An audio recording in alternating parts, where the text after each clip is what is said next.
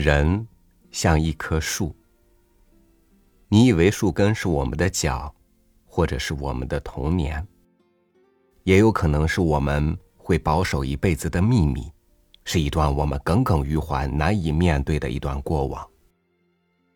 这些秘密或过往，大多出生于我们人生的前半段，却扎根在我们的记忆深处，决定整个人生的走向。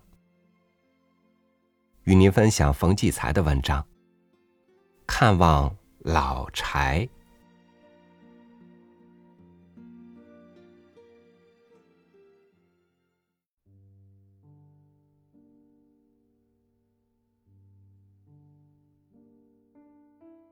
对于身边的艺术界的朋友，我从不关心他们的隐私；但对于已故的艺术大师，我最关心的却是他们的私密。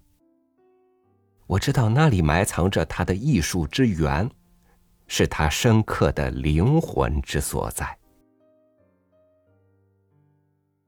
从莫斯科到彼得堡，有两条路。我放弃了从一条路去瞻仰普希金家族的领地米哈伊洛夫斯克村，甚至谢绝了那里为欢迎我而准备好的一些活动。这是因为我要经过另一条路，去到克林看望老柴。老柴就是俄罗斯伟大的音乐家柴可夫斯基，中国人亲切地称他为老柴。我读过英国人杰拉德·亚伯兰汉写的《柴可夫斯基传》，他说，柴可夫斯基人生中最后一个居所在克林的房子。二战中被德国人炸毁，但我到了俄罗斯，却听说那座房子完好如故，我就一定要去，因为柴可夫斯基生命最后的一年半住在这座房子里，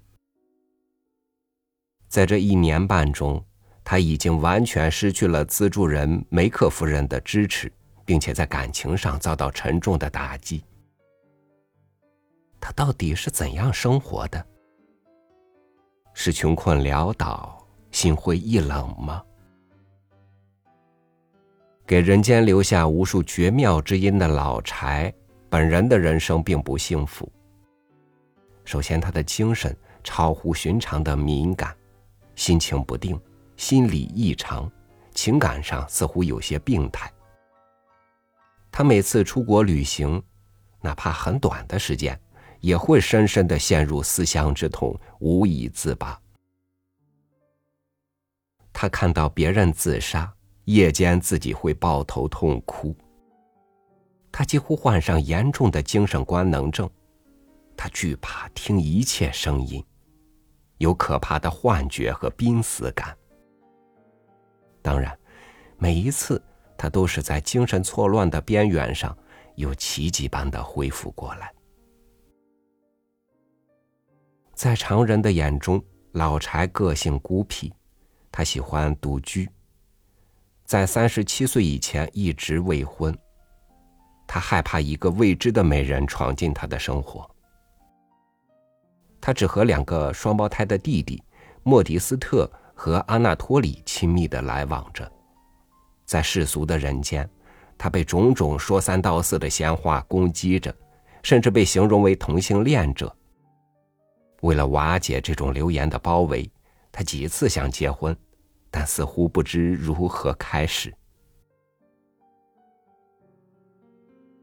一八七七年，他几乎同时碰到两个女人，但都是不可思议的。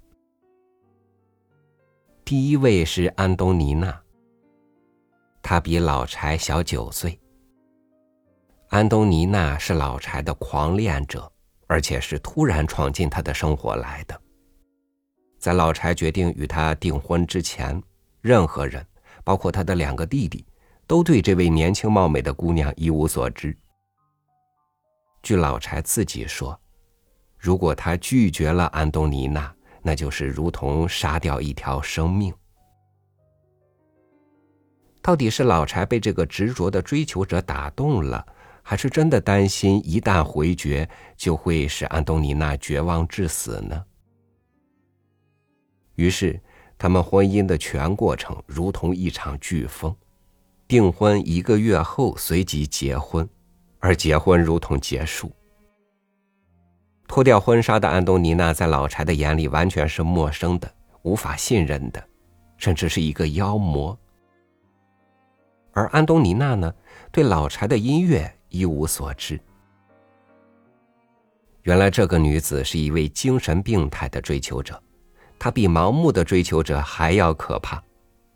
老柴差一点自杀，他从家中逃走，还大病一场。他们的婚姻以悲剧告终，这个悲剧却成了他一生的阴影。他从此再没有结婚。第二位是富有的寡妇纳杰日达·冯梅克夫人。她比老柴大九岁，是老柴的一位铁杆崇拜者。梅克夫人写信给老柴说：“你越使我着迷，我就越怕同你来往。我更喜欢在远处思念你，在你的音乐中听你谈话，并通过音乐分享你的感情。”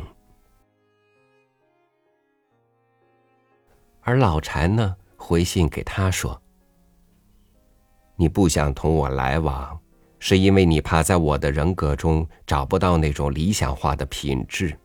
就此而言，你是对的。”于是他们保持着一种柏拉图式的纯精神的情感，互相不断的通信。信中的情感热切又真诚。梅克夫人慷慨的给老柴一笔又一笔丰厚的资助，并付给他每年六千卢布的年金。这个支持是老柴音乐殿堂一个必要而实在的支柱。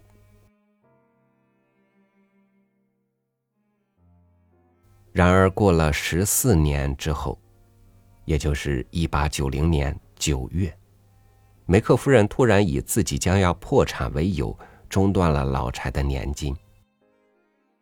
后来，老柴获知梅克夫人根本没有破产，而且还拒绝给老柴回信。此中的原因，至今谁也不知道。但是老柴本人却感受到极大的伤害，他觉得往日珍贵的人间情谊都变得庸俗不堪，好像自己不过靠着一个贵妇人的恩赐活着罢了。而且人家只要不想搭理他，就会断然终止。他从哪里收回这失去的尊严呢？正是在这样的背景下，老柴搬进了克林镇的这座房子。我对一百年前老柴真正的状态一无所知，只能从这座故居求得回答。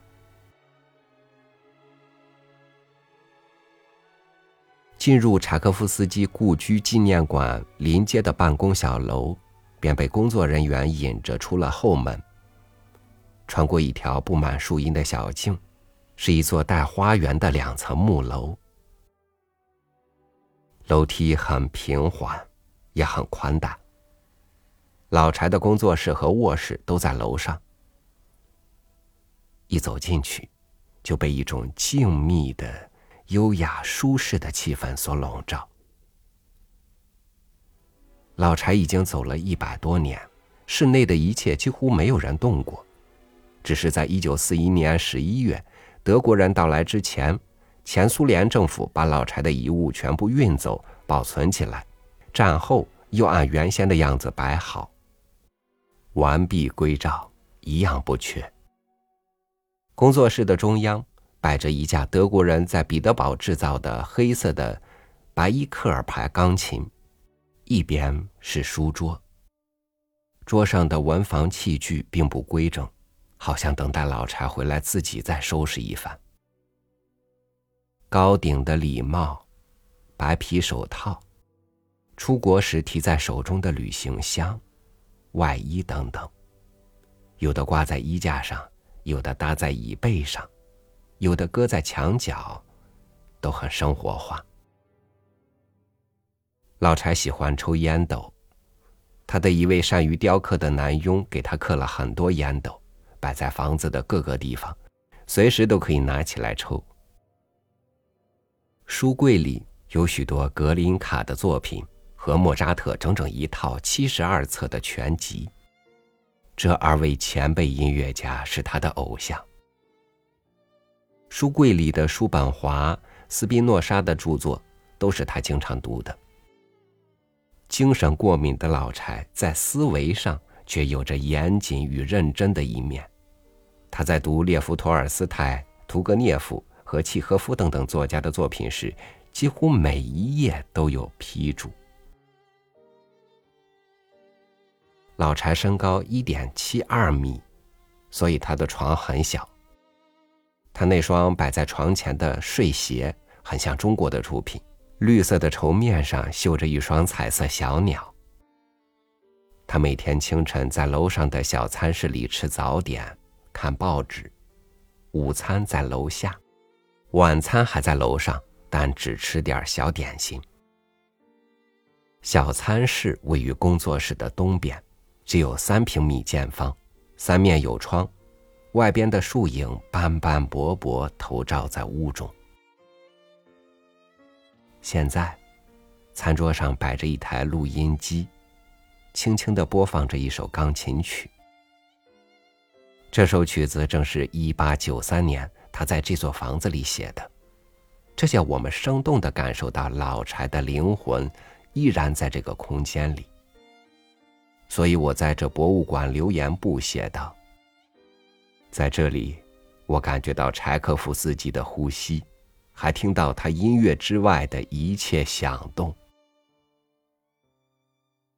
在这里，我感觉到柴可夫斯基的呼吸，还听到他音乐之外的一切响动，真是奇妙之极。”略带伤感的音乐中，我看着他挂满四壁的照片。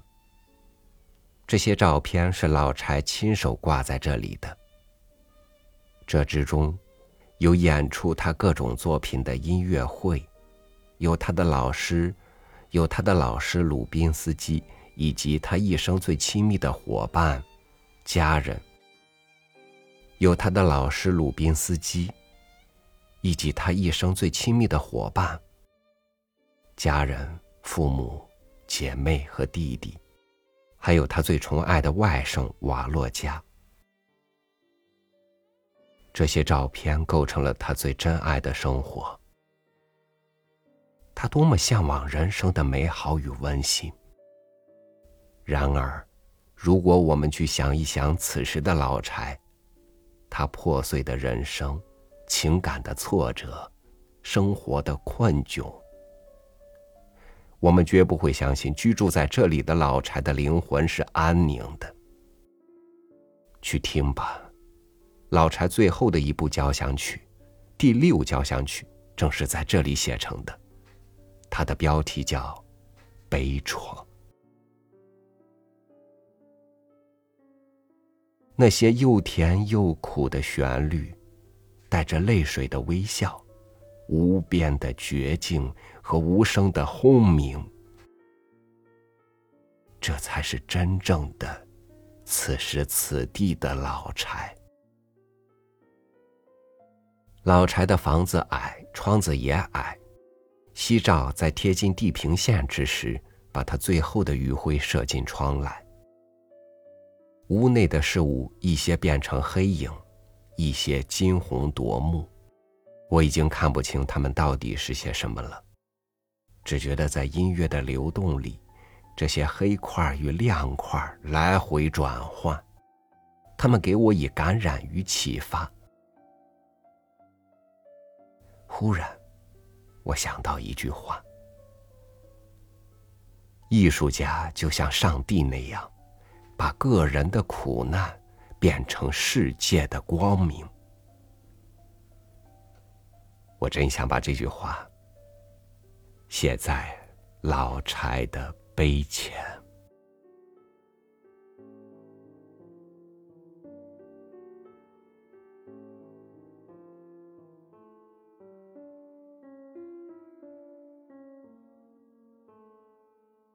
你不知道经受过苦难的人是否也有过一段幸福的时光。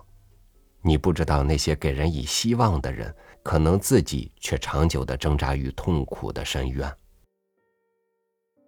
享受使人迷失，悲苦让人领悟。世界就那么大，岁月就那么长，在同样有限的一遭人生里，我们却是那么不一样。感谢您收听我的分享，我是朝雨，祝您晚安，明天见。